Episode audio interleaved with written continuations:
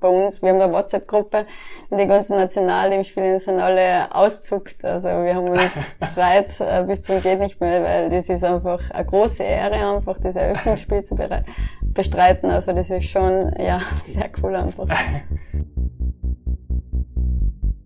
Ich begrüße euch zu einer neuen Folge des WNRT Podcasts, in der wir mit Stefanie Enzing eine Fußballerin hören werden, die 26 Mal für Österreich im Einsatz war und deren Verein der SKN St. Pölten Frauen hierzulande momentan das Maß aller Dinge ist.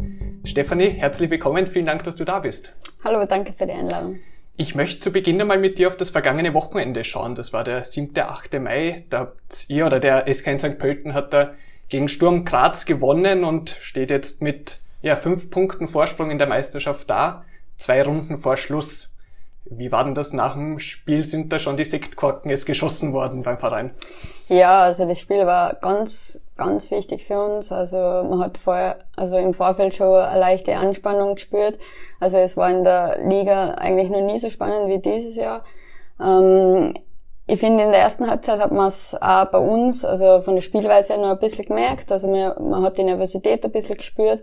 Aber es war ganz, ganz wichtig, dass man ähm, vor der ersten Halbzeit, also nur kurz, äh, kurz vor Schluss, ähm, ähm, das Tor geschossen haben und ja, man, in der zweiten Halbzeit hat man gesehen, also die Erleichterung war weg, also die Mädels haben wir aufgespielt und zweite Halbzeit muss man sagen, war man dann schon klar überlegen.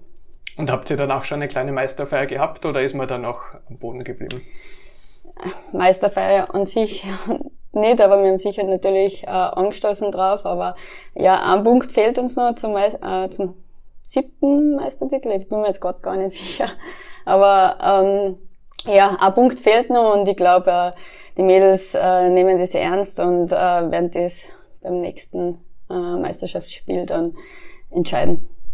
St. Pölten hat heuer bis auf eine Ausnahme alle Spiele gewonnen, sich nur ein Gegentor eingefangen. Wie ist sowas überhaupt möglich?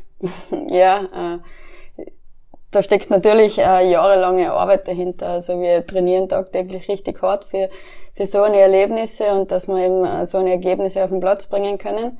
Ähm, ja, das Spiel gegen Sturm, wo wir unentschieden gespielt haben, ähm, ja, das muss man auch sagen, war sicher nicht unser bester Tag, aber Sturm hat es auch richtig gut gemacht an dem Tag, äh, wo wir dann schlussendlich auch froh sein können, dass wir damals mit einem 1-1 äh, aus dem Spiel gegangen sind.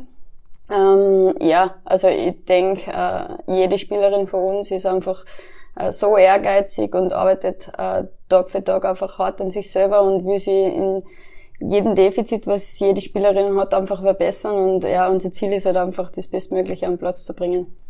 Ist in dieser Mannschaft jetzt was anderes im Vergleich zu, also anders im Vergleich zu Mannschaften, in denen du zuvor gespielt hast? Ich glaube, das Team Spirit einfach, dass jede Spielerin einfach ja 100% gibt bei jedem Training, bei jedem Spiel, also oder besser gesagt sogar 101 Prozent gibt. Ähm, das ist schon einzigartig bei uns im Team und äh, einfach wie wir uns untereinander alle verstehen, die Mädels. Also es gibt da kein Neid, kein kein Hass gegenüber anderen Spielerinnen. Jeder freut sich für die andere Spielerin mit. Und ja, also wir ziehen halt alle gemeinsam an einen Strang und ich glaube schon, dass das einfach ja äh, uns als Team speziell ausmacht. Wir haben schon angesprochen, ein Gegentor in der Saison. Wie sehr ärgert sich eure Torhüterin eigentlich über das? ja, also ich glaube, unser Ziel ist jetzt nicht, also unser Ziel ist natürlich, jedes äh, Spiel zu gewinnen. Ähm, ich glaube, wir haben sogar ein zweites Gegentor gekriegt im Cup. Gegen ähm, Großbeikersdorf, wenn ich mich jetzt richtig erinnere, aber ich bin mir jetzt nicht mehr ganz sicher.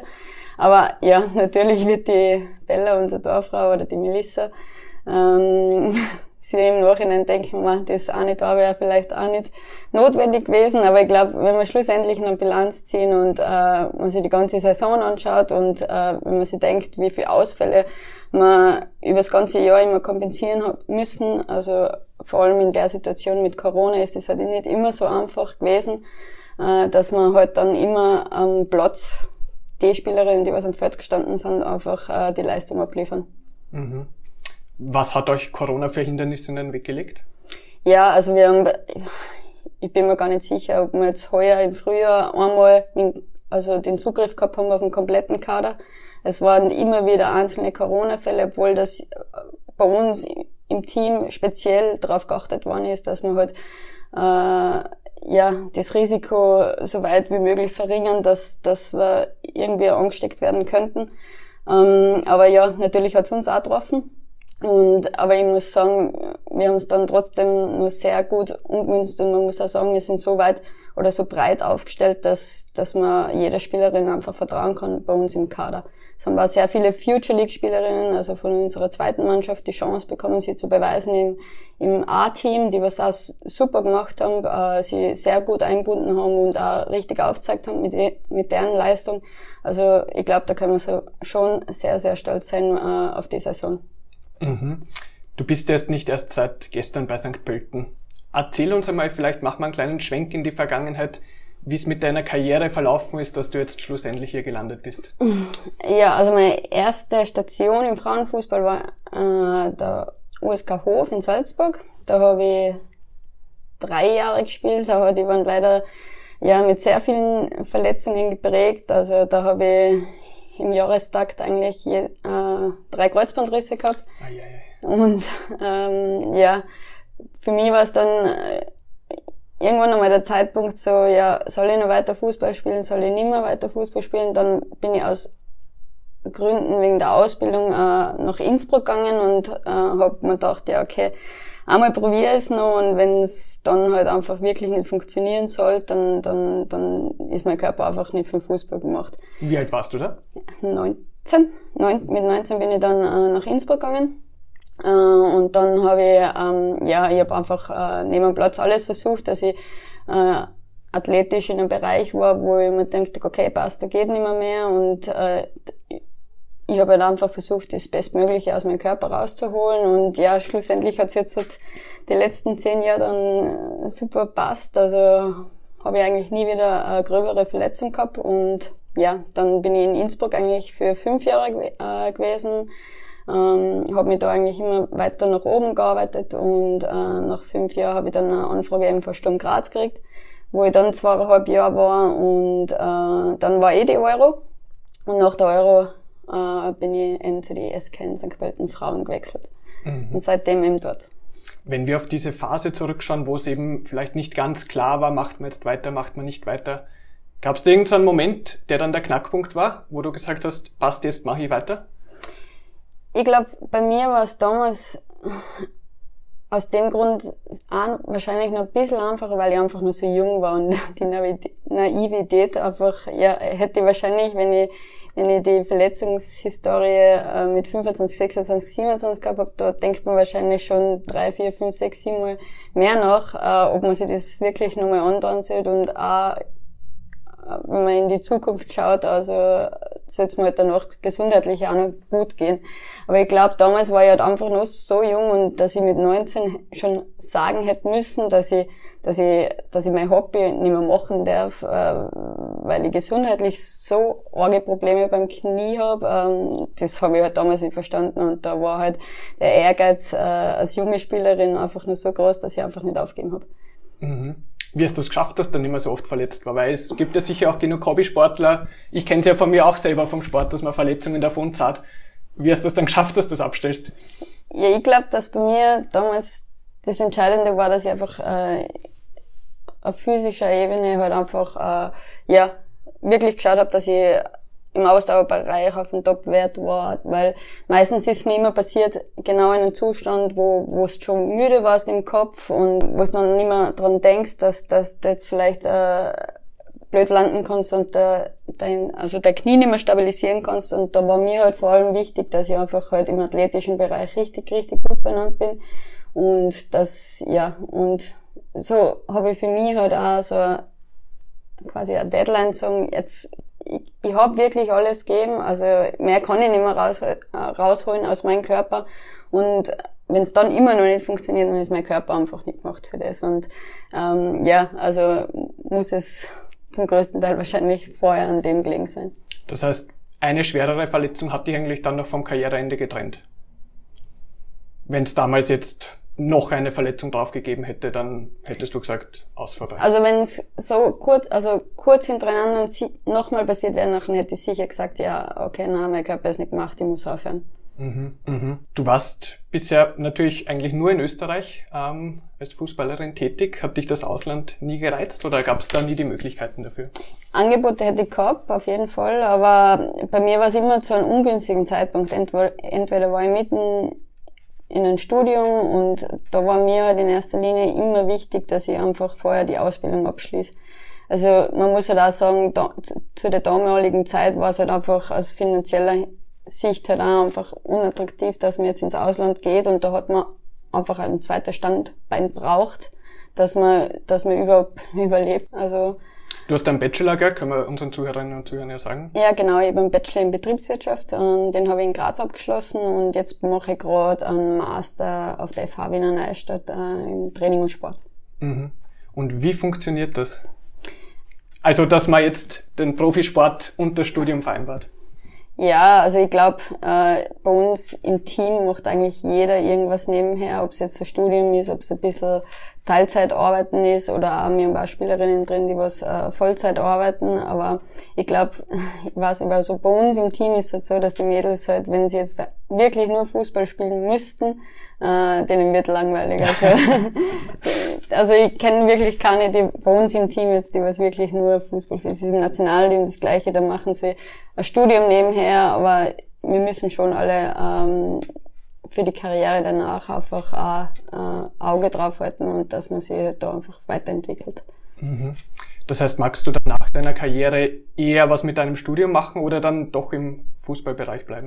Ja, also ich mache ja jetzt einen Master im Training und Sport, also mhm. das hat, geht eh schon in die Richtung ein bisschen mit Fußball zu tun. Also ich wird, äh, also ich habe im Sommer dann eben eine Doppelfunktion ähm, und übernehme bei den es kennen St. Pölten Frauen eben den athletischen Bereich. Ähm, ja, das decke ich jetzt mit meinem Studium eigentlich relativ gut ab und äh, ja, da freue ich mich schon sehr drauf. Aber warte, das heißt, du schreibst dir dann selber die Trainingspläne quasi? Ja, genau. Ich schreibe mir eigentlich selber die äh, Trainingspläne, ja. Aber wenn du mal einen schlechten Tag hast, könntest du ja dann auch einen gemütlicheren Trainingsplan mal einstreuen. ja, oder? das darf man natürlich nicht passieren, wenn dass ich von der Laune heraus irgendwas mache. Also nein, also ich versuche natürlich so professionell wie möglich aufzutreten und jetzt nicht auf meine Laune heraus irgendeine Trainingspläne zusammenzustellen.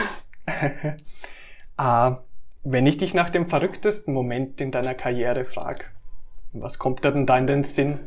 Hm, ja, einiges. Also ich glaube, mit der Euro 2017, das war schon ein sehr verrückter Moment. Dann jetzt vor kurzem der Hattrick äh, gegen, gegen Luxemburg war ein sehr verrückter Moment. Oder auch, dass wir bis ins Achtelfinale mit den mit, mit dem SK in St. Frauen in, äh, in der Champions League äh, kommen sind, das war natürlich ein verrückter Moment. Also da habe ich jetzt mittlerweile schon ein bisschen was erlebt und ja, wo, wo ich auch gern zurückschaue.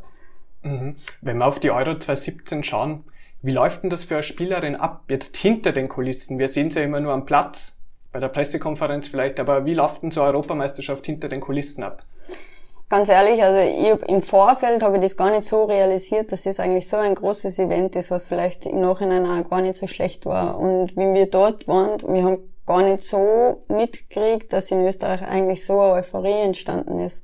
Also man hat schon immer gemerkt, dass man von Spiel zu Spiel immer mehr liest und mehr liest, aber wie wir zurückgekommen sind und dann am Rathausplatz vor 10.000 Leuten empfangen sind, also das hätten, hätte sich keine Spielerin von uns jemals denkt, dass wir das so weit äh, schaffen, dass in Österreich einfach für Frauenfußball so Euphorie äh, entsteht. Also das war natürlich schon äh, ja, ein sehr großer Hype und uns Spielerinnen hat natürlich auch ein sehr großer Moment. Mhm. Und was macht man da die ganze Zeit zwischen den Spielen? Mm, es ist eh so, dass im Viertagestakt jede, jedes Mal ein Spiel ist. Also ein Tag nach dem Spiel ist einmal Regeneration angesagt, dann hat man einmal einen halben Tag frei und dann muss man sich schon wieder vorbereiten aufs nächste Spiel. Also viel Zeit dazwischen ist jetzt nicht, dass man äh, viel zum Nachdenken kommt. Also da, ja, also ich glaube, ähm, bei uns im Betreuerteam haben sie es äh, richtig gut gemanagt, wie, wie die Tage geplant worden sind und äh, uns Spielerinnen auch jetzt ähm, eben von den Medien und von alles ferngehalten haben, also dass wir halt einfach bei unseren Sachen bleiben können und Leistungen Platz zeigen können. Wenn man, EM war ja ein Erfolg, man muss ja auch dazu sagen, für die, die sich nicht erinnern oder die die es damals nicht gesehen haben. Österreich damals bis ins Halbfinale, erst an Dänemark da bei der Europameisterschaft gescheitert. Äh, du hast auch ein Tor erzielt damals. Nicht gegen Dänemark, aber davor. Wie war denn das? Ja, also ähm, ich habe die Rolle gehabt als Einwechselspielerin und ich habe ehrlich gesagt gar nicht gerechnet, dass ich Einsatzminuten bekomme. Ähm, dann gegen Island habe ich in den letzten fünf Minuten noch ein paar Einsatzminuten bekommen und dann bin ich zu, ja, am richtigen Fleck gestanden und habe halt nochmal abgestappt von da und das war also, also unbeschreiblicher Moment. Also man kann das gar nicht ähm, in Worte fassen, was man da fühlt, als Spielerin. Also da gehen alle Sicherungen durch. Also ja, es war ein richtig, richtig cooler Moment und ähm, ja, also jede Spielerin hat sich mit mir mitgefreut und äh, ja, es war einfach ja ein richtig cooles Erlebnis und äh, ja, sind schon sehr stolz, was wir da geschafft haben.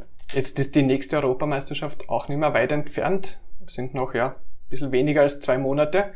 Für euch geht's gleich zu Beginn dann gegen England im Old Trafford Stadium. Wenn man auf das nach vorne denkt, das muss emotional werden, oder? Ja, unbeschreiblich. Also unbeschreiblich, weil spielen wir in England, gegen England, äh, das Eröffnungsspiel im Old Trafford. Also ja, das ist ein Moment für jede Spielerin, wo, wo man hinarbeitet. Und dann ist das Spiel auch noch ausverkauft. Also das, also ich glaube, keine einzige Spielerin hat äh, vor so vielen Leuten bei uns schon Fußball gespielt und dann hast halt vor so einem coolen Event das Eröffnungsspiel. Also das ist schon ja, äh, ja ein historisches Ereignis für uns alle. Mhm. Bereitet ihr euch darauf dann speziell vor im Hinblick darauf, dass eben das Publikum ganz anderes ist als das, was ihr kennt? Mm, ja, jetzt explizit auf das würde ich jetzt auch nicht sagen, aber wir haben schon eine Mentaltrainerin, die was mit uns sehr viel dran arbeitet, also generell einfach, wie man performt, wie man umgeht mit manchen Situationen. Vielleicht werden wir auch das Thema noch äh, jetzt demnächst einmal angehen, äh, weil sicher auch ein Thema sein kann bei der einen oder anderen Spielerin. Aber ich glaube, äh, auch hier im Nationalteam sind wir vom Betreuerteam halt auch richtig gut aufgestellt und ich glaube, sie werden uns auch dementsprechend vorbereiten. Mhm. War das eigentlich etwas, was ihr euch gewünscht hättet, zu Beginn gleich gegen England? Ich meine, hat ja Vor- und Nachteile. Es ist natürlich cool, aber es ist jetzt nicht die leichteste Aufgabe. Ja, also ganz ehrlich, wir haben glaubt eher, dass vom, vom System, wie das ausgelost wird, gar nicht funktioniert, dass wir eigentlich das Eröffnungsspiel bekommen und weiß dann nicht schlussendlich, wie es abgelaufen ist, aber wir haben es gekriegt oder haben es da was geändert, keine Ahnung. Und bei uns, wir haben eine WhatsApp-Gruppe, die ganzen Nationalteamspieler sind alle auszuckt. Also wir haben uns gefreut äh, bis zum geht nicht mehr, weil das ist einfach eine große Ehre, einfach das Eröffnungsspiel zu bestreiten. Also das ist schon, ja, sehr cool einfach. Welcher Smile ist am häufigsten gefallen? Der mit die Herzlaugen. Und was habt ihr euch dann vorgenommen für die Europameisterschaft? Also was oder? Ja, ich glaube also mit Nordirland, Norwegen und äh, England haben wir halt eine richtig, richtig starke Gruppen äh, bekommen und ähm, ja, mit England, also da, wir müssen einfach von Spiel zu, äh, zu Spiel schauen und einfach unsere Leistung bringen und dann werden wir sehen, was sie ergibt. Mhm. Aber man muss schon klar sagen, dass wir noch immer klarer Underdog sind. Mhm. Das ist halt eine sehr diplomatische Antwort jetzt. Aber wir sind ja in einem Podcast, wo wir auch ein bisschen ausholen können. Gibt es irgendwelche Träume? Ja, Träume auf jeden Fall mal die Gruppenphase überstehen. Ich glaube, das wäre halt einmal sicher das erste Ziel. Aber ja, wie gesagt, England ist halt einfach Titelfavorit. Norwegen hat einfach mit gewisse Einzelspielerinnen wie Hansen und Engen, die was beide bei Barcelona spielen, oder die Ada Hederberg, was schon zwei, dreimal ähm, äh, Weltfußballerin geworden ist. Also die haben schon richtig gute Einzelspielerinnen. Also wenn wir bei unseren Sachen bleiben und einfach äh, mit 100% performen, dann können wir sicher überraschen, aber ich glaube, wir müssen halt einfach wirklich von Spiel zu Spiel schauen und dann, ja, die Chancen nutzen, was wir haben und äh, hoffentlich das Beste rausholen. Wenn wir jetzt zurückkommen auf äh, St. Pölten, äh, ist das ein Wunsch, dass man da die Karriere beendet? Oder soll es dann doch noch woanders hingehen? Oder hält diese neue Rolle jetzt im Athletikbereich einen dann auch noch einmal stärker am Verein? Ja, auf der einen Seite sicher, wenn ich jetzt schon ein paar Einblicke auch von der Betreuerseite äh, bekommen, dass, dass man irgendeine Verbundenheit zum Verein aufbaut. Ähm, ich bin aber jetzt die letzten fünf Jahre schon beim SKN und ich fühle mich einfach richtig wohl. Äh, es ist, es passt das Umfeld. Man muss halt einfach sagen, in Österreich ist es die beste Adresse, weil es einfach von der Professionalität äh, sicher am besten aufgestellt ist. Wir haben, bieten eine richtig gute Infrastruktur. Ich glaube, dass man da ähm, schon äh, sehr gut mithalten können, auch mit äh, Top-Clubs von Deutschland und ich glaube auch, dass wir weit besser aufgestellt sind, als wir äh, manche Clubs aus anderen Ligen. Ähm, also von dem her, ich fühle mich sehr wohl, aber was in Zukunft bringt, das, das kann ich leider jetzt auch noch nicht sagen. Wo glaubst du, wirst du, ja, in drei Wochen ist, glaube ich, das letzte Spiel dann äh, gegen Neulenkbach. Wie wirst du die Zeit nach dem Spiel da verbringen? Ja, also ich bin im Momentan verletzt. Also ich bin jetzt gerade ähm, äh, drei Wochen Reha in Innsbruck gewesen, ähm, steige jetzt die Woche wieder langsam ins Training ein, äh, alles noch ohne Zweikämpfe die nächsten Wochen, nächsten zwei Wochen und dann ab der dritten Woche mit Zweikämpfen und dann könnte es eigentlich schon langsam wieder zur Normal Normalität äh, kommen, dass ich wieder äh, Spiele bestreiten kann. Auf Sicht zur Euro muss man schauen, was man riskiert, was man halt nicht riskiert, äh, aber ja, auf jeden Fall bin ich sicher bei dem Spiel dabei ähm, und ich hoffe, dass wir danach die Meisterschale überreicht kriegen. Dann ist das ein schönes Schlusswort. Ich bedanke mich vielmals für deine Zeit, wünsche alles Gute für die Bundesliga und natürlich auch für die Europameisterschaft. Danke für die Einladung. Danke.